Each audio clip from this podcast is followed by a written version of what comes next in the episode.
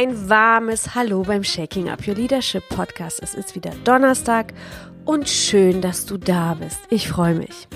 Heute gibt es mal eine andere Folge für dich, denn ich saß gerade auf der Couch und habe mir einen meiner Lieblingspodcasts angehört und das ist der On the Way to New Work Podcast von Christoph Magnussen und Michael Traub Hauptmann, ich hoffe, ich habe das jetzt richtig ausgesprochen, das sind zwei Unternehmer aus Hamburg und die beiden interviewen Menschen aus unterschiedlichen Perspektiven, die mit diesem Thema eng verknüpft sind. Nicht nur Unternehmer, sondern auch wirklich sehr erfolgreiche Menschen in großen Konzernen, was ich super gut finde, weil das natürlich so ein bisschen mehr Perspektive und ein größeres Bild bietet. Und dann wie das so ist, manchmal lässt man sich durch Facebook ablenken. Vielleicht wirst du das können, äh, nicht können, sondern kennen. Und da war ein Artikel, witzigerweise von Gerald Hüther, einer der Menschen oder einer der Personen, die ich wirklich toll finde und von denen ich gerne lerne.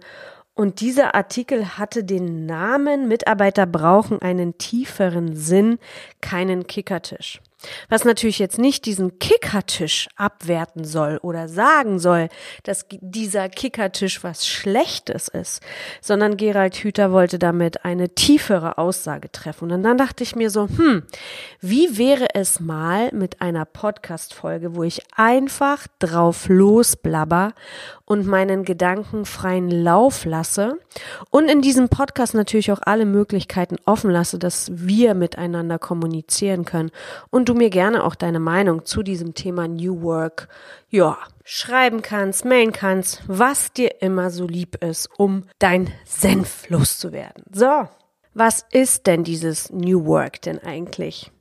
Dieses schöne neue Buzzword, was letztendlich so durchgekaut ist, wie das Wort der Digitalisierung. Ist es die vier Stunden, nicht vier Stunden Woche, sondern der vier Stunden Tag oder die vier Tage Woche? Ist es die neue Millennials-Motivation? Ist es der Kickertisch, Bällebad und bunte Ballons auf Arbeit? Kein Druck und Deadlines? Ist das wirklich das, was wir unseren Mitarbeitern der Zukunft versprechen wollen? Kastrieren wir sie dadurch nicht, wenn wir ihnen diese Sicht der Arbeit äh, kommunizieren durch dieses New Work? Und ist es wirklich die Realität? Und dann kam oder komme ich auf die nächste Frage, wollen wir wirklich tatsächlich weniger arbeiten? Und können wir in dieser Zeit der Veränderung weniger arbeiten? Denn vor hm, ungefähr zwei Tagen habe ich mir die Future of Employment Studie angeschaut. Die stammt vom 17. September 2013, wurde von Karl Benedict Frey und Michael oder Michael Osborne verfasst. Und da geht es darum, wie anfällig die Jobs in der Computerisierung so sind. Und da heißt es zum Beispiel, dass die Retail Salesperson, also die Verkäufer, zu 92 Prozent in den nächsten Jahren nicht mehr existieren werden. Der Taxifahrer und der Chauffeur, Darlehensbüro, das sind alles Berufe oder auch der Immobilienmakler, die wegfallen werden. Und der Erholungstherapeut ist der Beruf, der am wenigsten gefährdet ist. Und zum Beispiel der Make-up-Artist oder die Make-up-Artistin sind auch nur gerade mal zu einem Prozent gefährdet, also gar nicht. Ja. Und da habe ich mir die Frage gestellt, wie ist denn gerade die Realität? Also ich erlebe unglaublich viele Mitarbeiter, die A nicht glücklich auf Arbeit sind. Ich erlebe unglaublich viele Gespräche über Themen wie Burnout und Depression, was letztendlich die Realität widerspiegelt, sonst würde man sich darüber nicht so in der Häufigkeit unterhalten. Und dann dachte ich, hm, die ganzen Veränderungen, die jetzt gerade stattfinden, sollen mit weniger Arbeit zu tun haben? Ich glaube, dass New Work etwas anderes kommunizieren darf und die Unternehmen Führungspersönlichkeiten sich mit diesem Thema wirklich in der Tiefe beschäftigen sollten. Und deshalb lasse ich heute einfach mein, meine Gedanken laufen und ja, bin gespannt, was so in dieser Folge jetzt rauskommt aus dem Köpfchen und ähm, ja, wie wir uns da zusammen kommunizieren können. Ich persönlich glaube, dass das Thema von New Work im allerersten Schritt sehr wenig mit weniger Arbeiten zu tun hat. Und ich glaube, dass das Ganze wirklich ganz oben anfangen darf, bei den Top-Managern, bei den Personen, die wirklich für sehr viele Menschen und Unternehmen verantwortlich sind. Und dass zu dieser New Work Geschichte wirklich alte Verhaltensmuster gesprengt werden müssen.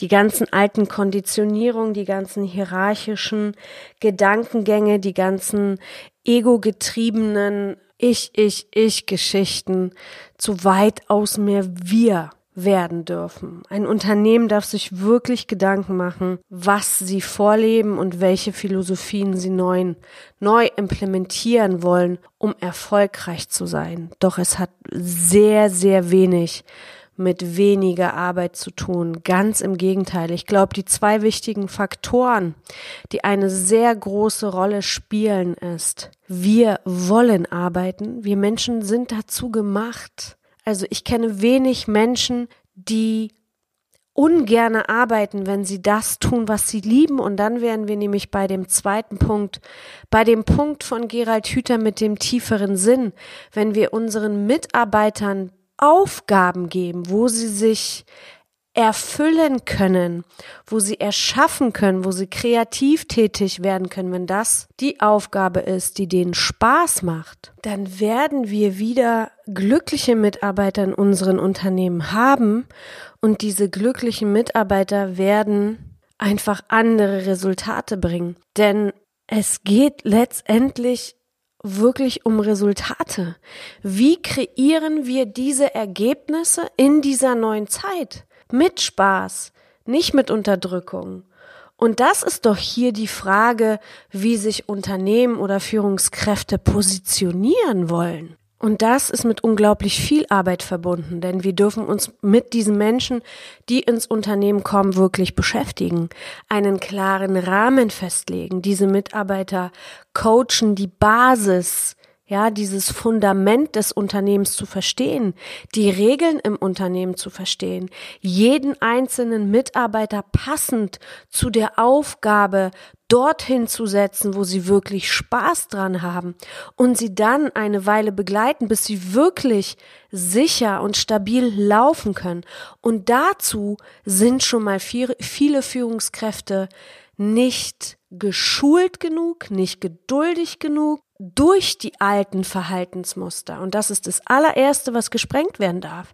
Ich habe letztens mit einer Freundin gesprochen, die sich über eine bestimmte Zeit ihr Büro mit einer Trading-Firma geteilt hat. Diese Trading-Firma bestand wirklich aus ganz vielen jungen Leuten, Millennials, die jeden Tag zur Arbeit kamen, die auch einen Kickertisch hatten oder mitgebracht haben. Und die haben sich einfach mal in diesem angemieteten oder geteilten Büro benommen wie, ich nenne es mal so wie es ist, wie Säue. Die Küche, die Toilette sah jeden Tag aus wie, ja, ich glaube, ich sag's jetzt nicht.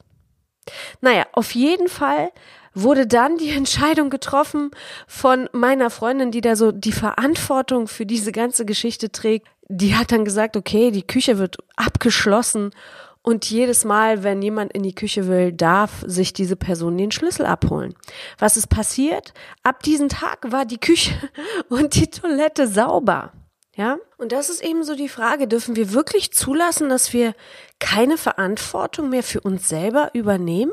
Dass wir alles loslassen? Ich sehe das einfach nicht so, weil ich das auch in meiner Erfahrung, in meiner Berufswelt anders erlebt habe, wenn Mitarbeiter wirklich von der Tiefe gecoacht sind und eine ganz tiefe Basis haben und begleitet worden sind, dass sie stabil ihre Sachen machen können und es einen Rahmen gibt für bestimmte Regeln, die auch von jedem ruhig befolgt werden dürfen, dann ist das auch okay so. Dann kommen wir bei New Work auf das Thema Office.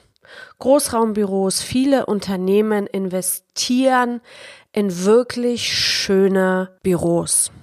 Ja, Campus ähnlich, ganz viele Sofas, naturverbunden, viele Pflanzen, viele Möglichkeiten miteinander zu arbeiten, große Großraumbüros, die ja, die sozusagen die Kollaboration oder die Kommunikation untereinander fördern sollen. Ich finde diesen Gedanken total schön und ich finde es auch wirklich gut, dass Unternehmen sich so viel Gedanken machen, dass die Mitarbeiter eine wirklich schöne Umgebung haben, weil das einfach die Kreativität und die Lust am Arbeiten weckt. Finde es aber schwierig, wenn wir wieder zu schwarz-weiß gehen, nämlich vorher kasernenartige Büros, heute wirklich wundervolle Plätze, wo wir miteinander arbeiten können. Der Punkt ist, dass es für mich wichtig ist zu verstehen, dass es immer Gegensätze gibt. Ja, dass zum Beispiel, wenn wir miteinander in einem Großraumbüro arbeiten, weil wir gerade an diesem Tag die Möglichkeit haben, uns auszutauschen, Brainstorming zu machen, Ideen durchzugehen und so weiter, muss es aber auch wiederum einen Rückzugsort geben, wo, wo sich diese Mitarbeiter, die dann das in die Umsetzung bringen, auch ihre Ruhe haben. Also es ist auch hier nicht wieder entweder oder. Nicht Freiheit gegen Druck, nicht Kollaboration gegen Konzentration und nicht introvertiert gegen extrovertiert, sondern diese Gegensätze dürfen von Unternehmen beide berücksichtigt werden bei der Planung der ganzen Geschichte. Auch dieses Thema alte Verhaltensmuster sprengen, neu zu denken, grenzenlos mal Dinge neu zu implementieren und auszuprobieren, das sind so, so wichtige, wichtige, wichtige Sachen, die in dem äh, Zusammenhang mit New Work definitiv nicht wegzudenken sind. Und eine sehr gute Bekannte von mir, die Theresa Bauer, die Get Remote Gründerin, sie coacht Menschen, Unternehmer, Teammitglieder im ortsunabhängigen Arbeiten. Und auch da zeigt sich, dass nicht jeder dafür gemacht ist und dass nicht jeder möchte, es aber trotzdem Menschen gibt, die Lust darauf haben und diese dürfen auch eine Basis, ein Fundament bekommen, dass sie dieses ortsunabhängige kann schon nicht mehr sprechen, dass sie dieses ortsunabhängiges Arbeiten wirklich produktiv und zufriedenstellend für das Unternehmen, aber auch für sich selbst umsetzen können. Dann kommt die Frauengeschichte dazu. Ich bin ja selber Frau, zusätzlich kurz vor der Entbindung, gründe gerade meine eigene Firma mit meinem Mann zusammen, der mich da ordentlich unterstützt und bin auch auf bestimmte Vorurteile gekommen. Sie darf sich doch erstmal um ihr Baby kümmern. Oder ja, die ganzen alten traditionellen Sichtweisen.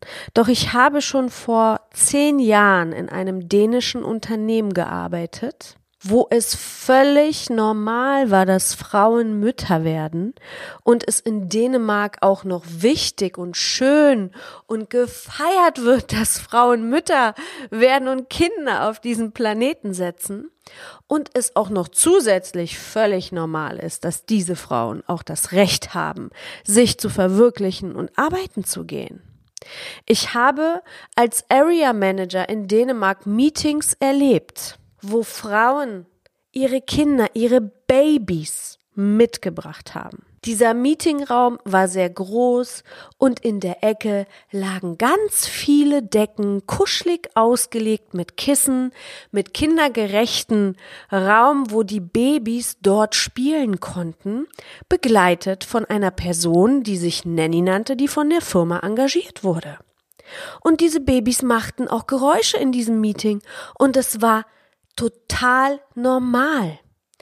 Wer sagt denn heute, dass dieses Thema der Frau, dieses natürliche Thema des Mutterwerdens nicht implementiert werden kann in einen beruflichen Prozess? Damals, als ich dort noch gearbeitet habe, waren in diesem Hauptoffice in Dänemark ungefähr 1100 Mitarbeiter. Und zu diesem Zeitpunkt, wo ich dort tätig war, waren ungefähr 100 Frauen gleichzeitig schwanger. Ihr könnt euch den Prozentsatz ausrechnen. Was hat der Gründer gemacht? Er hat nicht die Hände über den Kopf geschlagen, sondern er hat einen Kindergarten gebaut. Ein Kindergarten gebaut, wo die Frauen selber entscheiden konnten, wann sie wieder zur Arbeit kommen und ihre Babys ganz beruhigt in diesen Kindergarten im Office abgeben konnten. Also sie hatten eine große, große Last weniger. Und das ist heute in Deutschland immer noch echt eine Herausforderung für viele Köpfe. Und auch diese Dinge dürfen mal hinterfragt werden. In dem Zusammenhang der neuen Arbeit. Denn was absolut klar ist und total ersichtlich wird, immer, immer mehr, ist, dass der Mensch im Vordergrund in der Arbeitswelt steht. Alles, was routinenhaft abgearbeitet werden kann, wird von Computern übernommen, wird von Robotern übernommen. Und was wir unseren Teams mit geben dürfen, ist einfach mit agilen Prozessen umgehen zu können, mit Menschen umgehen zu können. Und wenn ich jetzt nochmal wieder auf die Studie zurückkomme, da Future of Employment, die ersten Berufe, die dort mega wichtig sind, sind Berufe der Therapeuten, sind Berufe der Coaches, sind Berufe der Lehrer und natürlich technische und biologische Berufe. Aber was sagt uns das, dass Mensch einfach im Vordergrund stehen wird und wir uns um diesen Menschen kümmern dürfen? Und Gelegenheiten und Gegebenheiten in unseren Unternehmen, aber auch in die Fähigkeiten bei uns als Unternehmer oder Führungspersönlichkeiten wachsen lassen dürfen, damit umzugehen und es in die richtige Richtung zu bringen, damit Resultate erfolgen. Denn ohne Resultate ist kein Unternehmen was. Der Spruch, wer nicht mit der Zeit geht, geht mit der Zeit, ist definitiv richtig angebracht. Also, was fangen wir damit an heute? Wir dürfen Mitarbeitern eine Sinnerfüllung geben. Wir dürfen uns damit beschäftigen, was wollen wir wirklich zurückgeben als Unternehmen. Wir dürfen uns als Unternehmen branden, unsere Philosophie ganz klipp und klar kommunizieren und eine wirklich konsequente Positionierung nach außen auch darstellen. Transparenz in Unternehmen schaffen, Leuten Verantwortung geben, Mitarbeiterpotenziale wachsen lassen, den demografischen Wandel mit berücksichtigen, dass wir gemischte Altersgruppen haben werden, dass mehr Kulturen, unterschiedliche Kulturen in unseren Teams sind. Das sind die Dinge, auf die wir uns im Unternehmen wirklich fokussieren dürfen und Tools schaffen, damit all diese Menschen sich wohl und wertgeschätzt fühlen und eine Sinnerfüllung in dem Unternehmen haben können. Vertrauen darf implementiert werden, wenn es möglich ist, den Mitarbeitern die Möglichkeit zu geben, ortsunabhängig zu arbeiten. Und die, die es nicht wollen, in die schönen Büros zu schicken, die wir so kreieren werden als Unternehmen in den, in den nächsten Zeit. Wenn überhaupt. Es gibt auch Unternehmen, die kein Office haben wollen, weil sie einfach so virtuell aufgesetzt sind, dass sie die nicht brauchen, weil die Mitarbeiter überall auf der Welt arbeiten. Und auch mal wirklich anders zu denken, Dinge mal wieder offen zuzulassen und Neues auszuprobieren. Ich denke, das ist mega, mega wichtig in dem Zusammenhang von New Work. Auch das Thema der Mitarbeiter spielt eine unglaublich große Rolle. Die demografische Entwicklung ähm, sagt ja auch, dass immer mehr auch ältere Mitarbeiter in den Unternehmen bleiben werden. Also wir bekommen die jungen Talente nicht nachgezogen, weil mehr, mehr Ältere gehen als junge nachkommen und somit steigt natürlich auch das Durchschnittsalter. Und in dem Wirtschaftsmagazin der IHK in Bayern fehlen so viele Fachkräfte. Alleine 33.000 Fachkräfte fehlen in der Unternehmensführung und Organisation. Das ist ein wirtschaftlicher Schaden, der in den Unternehmen entsteht. Und wenn du als Unternehmer nicht die Fähigkeit bei dir selber entwickeln willst, Talente anzuziehen, ein motivierendes Unternehmen zu werden, ich sag's jetzt mal ganz gemein, und nicht nur mit dem Kickertisch anlocken willst, dann darfst du dir wirklich ein paar Gedanken mehr machen. Und deshalb habe ich heute einfach mal so frei Schnauze hier gesprochen. Und die Moral der Geschichte und Abschluss dieser Folge, ansonsten rede ich darüber noch bis morgen, ist, denke ich, solange wir vor der Realität die Augen verschließen und solange wir nicht selbst lernen, disruptiv zu denken, also zerstörerisch zu denken, ohne Angst davor zu haben, was könnte uns als Unternehmen sozusagen kaputt machen. Solange wir die Angst nicht davor verlieren, werden Unternehmen, Organisationen, Teams auf große, große Herausforderungen stoßen und wirtschaftliche Schäden in Kauf nehmen dürfen oder müssen.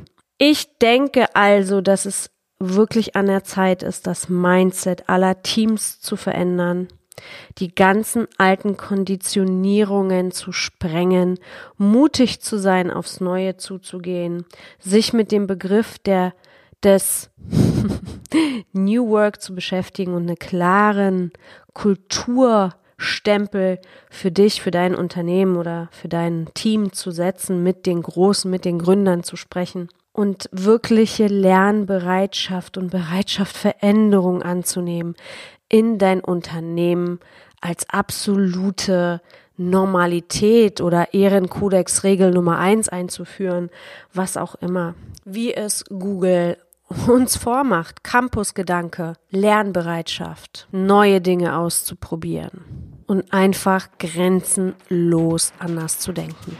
So, ich sage für heute Tschüss.